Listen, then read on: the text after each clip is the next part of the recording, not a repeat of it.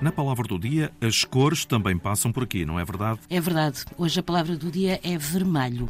Ora, vermelho é a palavra usada em português para referir algo da cor do sangue e a origem é bastante curiosa, sobretudo se atendermos a que nas outras línguas de origem latina o termo usado deriva sempre de ruber, que deu origem ao rojo em castelhano, rosso em italiano, rouge em francês, por exemplo. Pelo que a pergunta é de onde vem este nosso vermelho.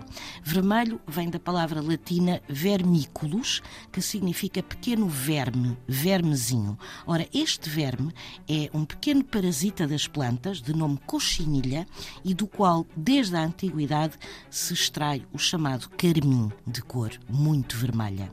E vermiculus deu origem ao nosso vermelho. Palavra do dia, edição Mafalda Lopes da Costa.